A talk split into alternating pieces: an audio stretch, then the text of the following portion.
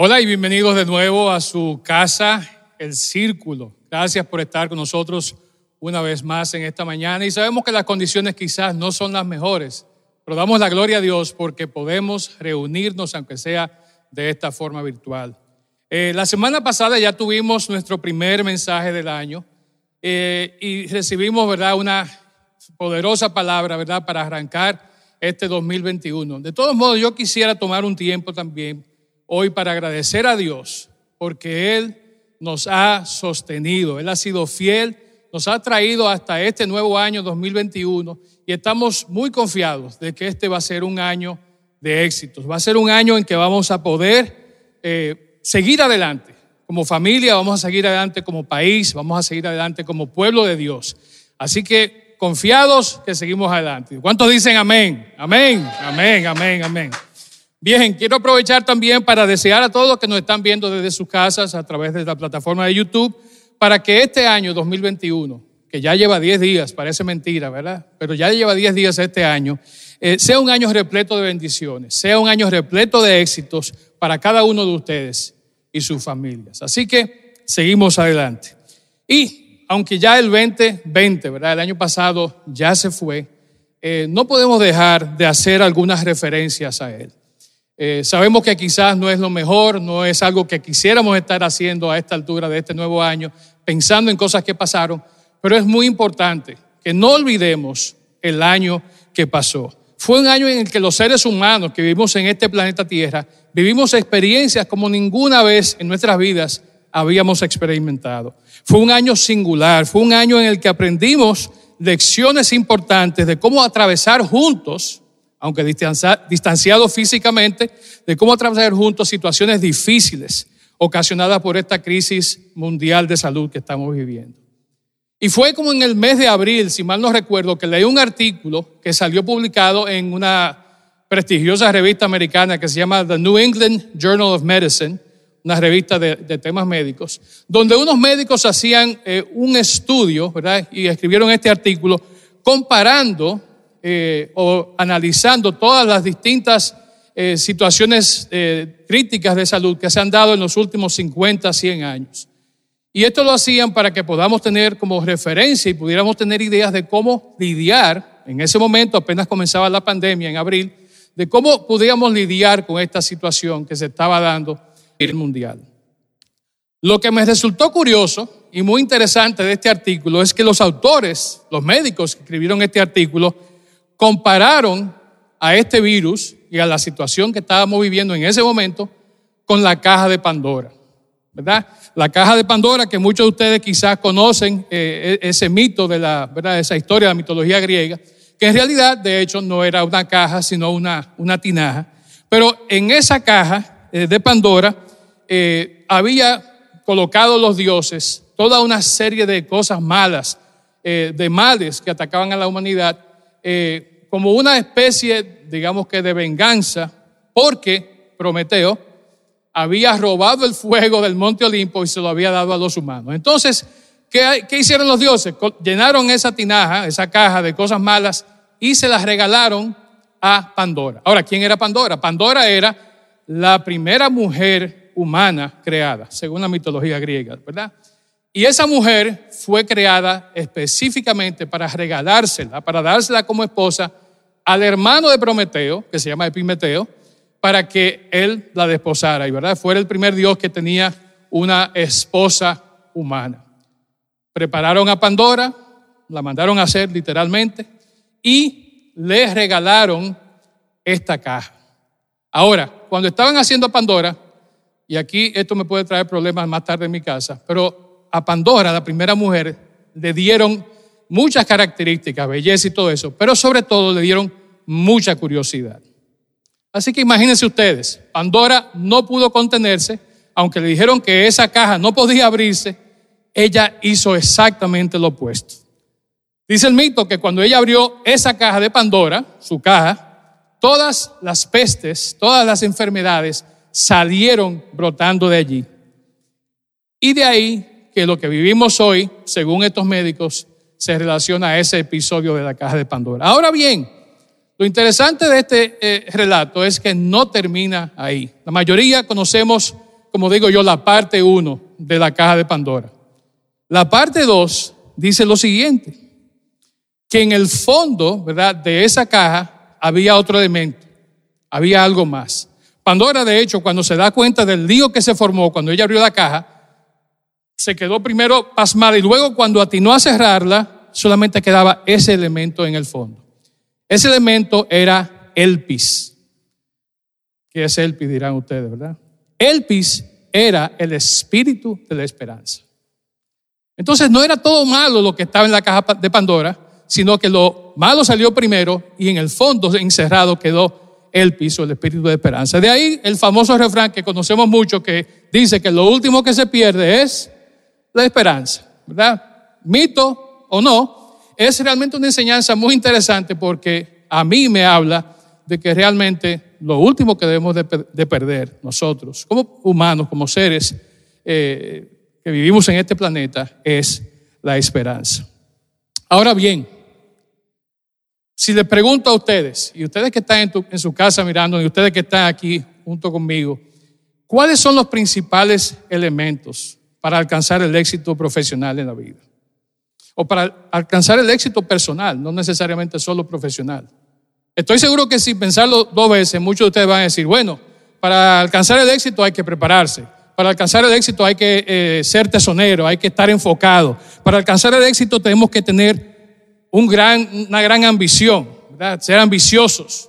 Ojo, dije ambiciosos, no codiciosos, que ese es otro tema para otro día. Y así muchas cosas más. Y no digo que no estén en lo cierto.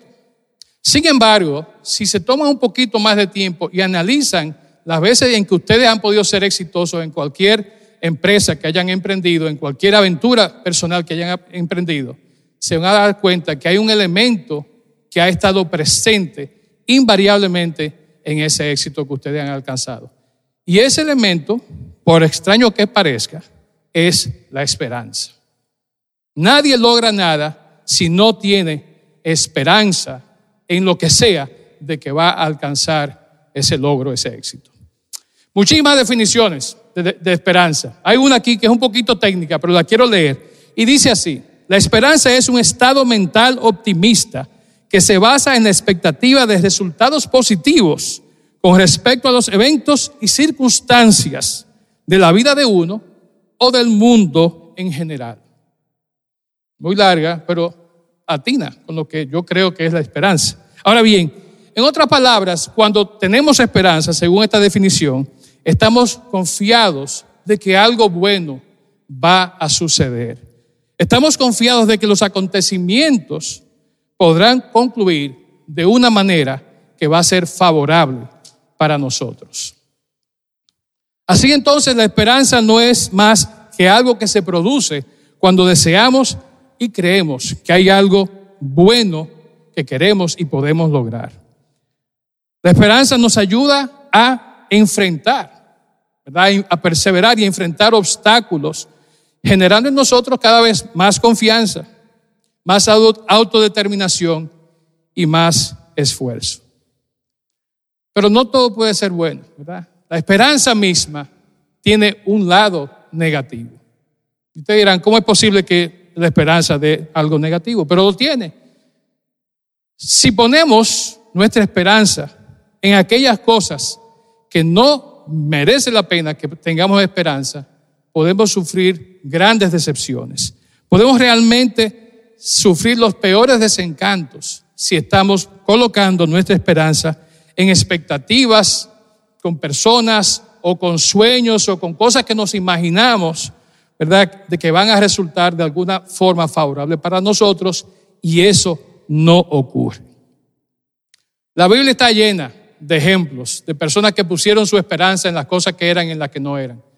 Sin embargo, para mí hay alguien que da las mejores muestras de esperanza. Y este es nada más y nada menos que el rey David. Desde sus inicios como pastor de ovejas, cuidando las ovejas de su padre, Isaí, hasta el tiempo en que él ya era un rey anciano, casi a punto de morir, David tiene una tras otra experiencia registrada en la Biblia, más que nadie más en, en la Biblia, ¿verdad? Tiene una tras otra experiencia que nos muestran cuán esperanzado era David. Cómo las cosas que él logró y tuvo éxito fueron fruto de la esperanza. A pesar de todas las pruebas, a pesar de todas las situaciones negativas, si conocemos la historia de David, no vamos a entrar en detalle, David nunca abandona su esperanza en el cuidado y en el amor de Dios. El rey David dice en Salmo 119, 116, Señor, sosténme como prometiste para que viva. No permitas que se se aplaste mi esperanza. David estaba claro en qué y en quién él podía poner sus esperanzas. Como decía, hay muchísimas ocasiones y muchas oportunidades más en las que David muestra esto, pero quisiera en esta mañana señalar solamente dos de ellas.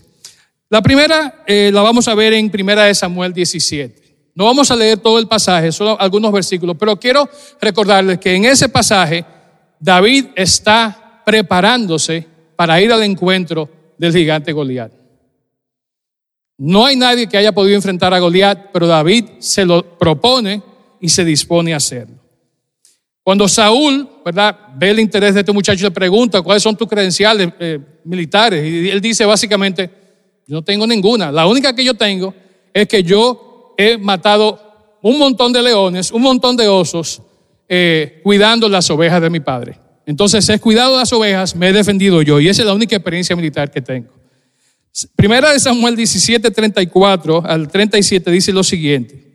He estado cuidando las ovejas y las cabras de mi padre. Cuando un león o un oso viene para robar un cordero del rebaño, yo lo persigo con un palo y rescato el cordero de su boca. Si el animal me ataca, le tomo de la quijada y lo golpeo hasta matarlo. Lo he hecho con leones y con osos y lo haré también con este filisteo pagano, Goliat, porque ha desafiado a los ejércitos del Dios viviente. Y dice el versículo 37, eh, muy importante esto, el mismo Señor que me rescató de las garras del león y del oso, me rescatará de este filisteo. David estaba confiado.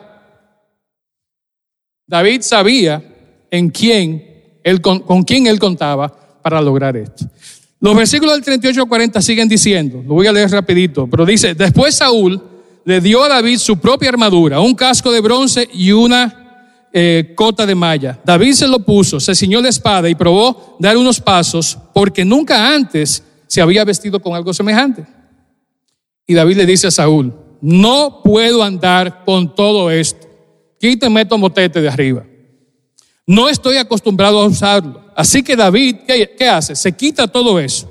Toma cinco piedras, como dice el versículo 40, de un arroyo, las mete en su bolsa de pastor, luego, armado únicamente de su vara de pastor y su onda, ¿verdad? Tira piedra, en buen dominicano, comenzó a cruzar el valle para luchar contra el filisteo. David no tiene credenciales militares. Saúl, aún así, lo viste con toda su armadura, con su espada. De hecho, era un honor para cualquiera usar esos elementos que pertenecían al rey, porque eso solo tenían símbolo eh, ya de poder intrínsecamente. Pero David se quita todo eso, toma las piedras, toma su tirapiedra, toma eh, la vara, su callado, ¿verdad? Y dice, vamos a entrarle al gigante, vamos a entrarle al gigante. David estaba dispuesto a enfrentar a Goliat, no poniendo su esperanza en ninguna de esas cosas que le habían agregado, sino confiando primeramente en las habilidades que Dios le había dado y segundo en el hecho de que las armas que él había usado, entre comillas, ¿verdad? Anteriormente para defenderse a él y defender a las ovejas de su padre, bendecidas por Dios, iban a lograr hacer el trabajo. Así fue David a enfrentar a Goliat, arriesgándose que Goliat lo menospreciara, lo ignorara, aún lo matara. Pero David dijo, no, le voy a dar con esto, porque si esto me ha funcionado con osos y leones, yo sé que va a funcionar con el gigante. Ahora, en segundo lugar, David no solamente está confiado en sus armas y en sus habilidades, sino que también dice el pasaje de 1 Samuel 17, que David va confiado en el Dios de los ejércitos de Israel. No voy a leer todo el pasaje, pero vamos al versículo 45, donde David Después que Goliat lo desafía, le dice, muchacho, quítateme del medio. te voy a matar, voy a dar a tu, de tu carne a comer a las aves.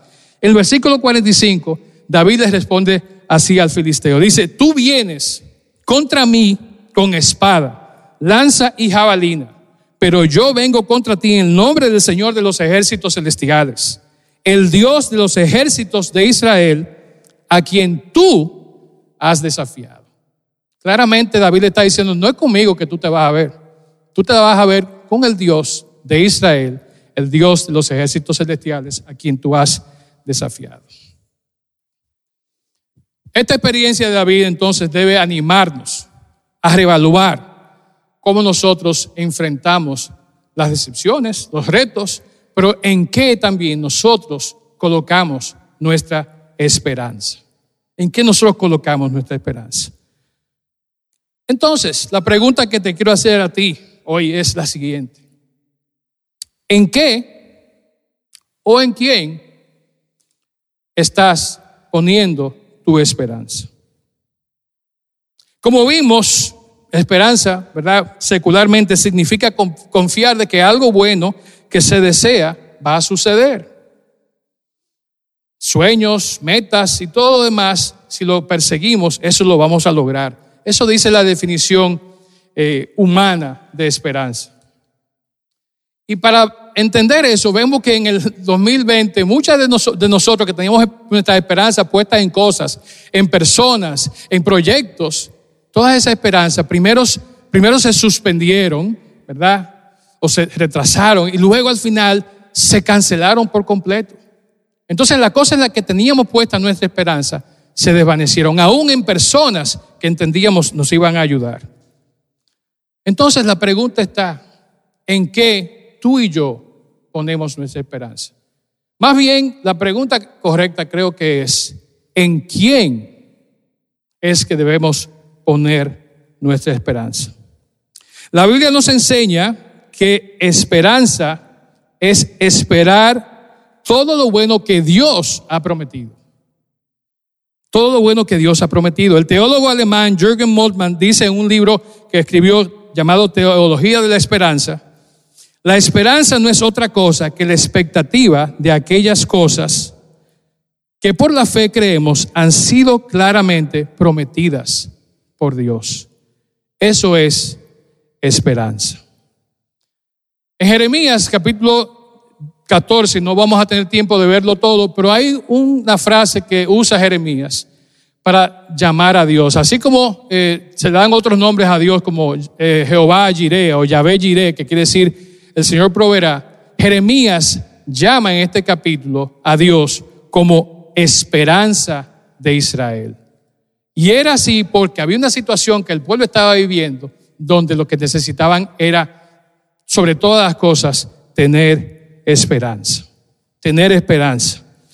Entonces, quiero invitarte en esta mañana a que tengas esperanza, a que coloques tu confianza, a que coloques tus expectativas no en una cosa, no en una persona que crees que te puede ayudar, no en un trabajo, no en tus habilidades, aunque muchas veces esos dones y habilidades Dios nos los da para que podamos ser exitosos, pero para que coloquemos nuestra esperanza en aquel que realmente es la esperanza, y ese es el Dios de Israel.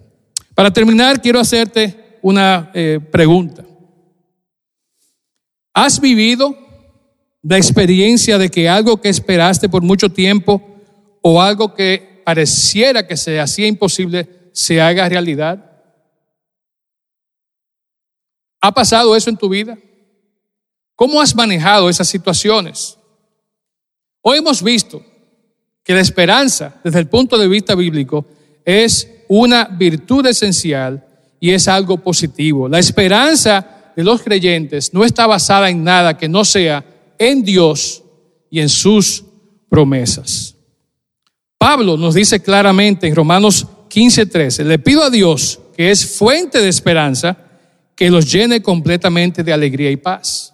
Él los reconoce, de hecho, le escribe a Timoteo y ahonda un poquito más en el tema de esperanza cuando le dice, Pablo, primera de Timoteo 1:1, Pablo, apóstol del Cristo Jesús, por mandato de Dios nuestro Salvador y de Cristo Jesús nuestra esperanza. Para ti y para mí, como cristianos, la esperanza la da Dios y esa esperanza se llama Cristo Jesús, nuestro Señor. Entonces, ¿por qué nos preocupamos? ¿Por qué estamos apesadumbrados? ¿Por qué a veces nos falta la confianza? ¿Por qué a veces nos desesperanzamos? Si sabemos que la confianza la da Dios y que esa confianza se llama Jesucristo. Pensemos en esto. Comencemos nuestro año enfocándonos y teniendo esperanza solamente en aquel quien es la esperanza. Y ese es Jesucristo nuestro Señor. Oremos. Padre, gracias te damos por esta mañana que nos has regalado, por este nuevo año una vez más, Señor, y por la oportunidad de comenzar, Señor, confiados en ti. Sabemos que tenemos muchos retos por delante, de que son días, Señor, difíciles aún. Estamos hoy de una manera recluidos en nuestros hogares, Señor, y con poca movilidad. Pero, Señor, no hemos perdido ni vamos a perder la esperanza en ti. No hemos perdido ni vamos a perder la esperanza de que todo a través de nuestra fe, nuestra confianza y nuestra relación con tu Hijo Jesús se va a hacer posible. Te damos gracias, Señor, porque tú nos bendices, tú nos proteges, Señor, nos cuidas y nos das esperanza. Gracias, Padre. En el nombre de Cristo Jesús. Amén.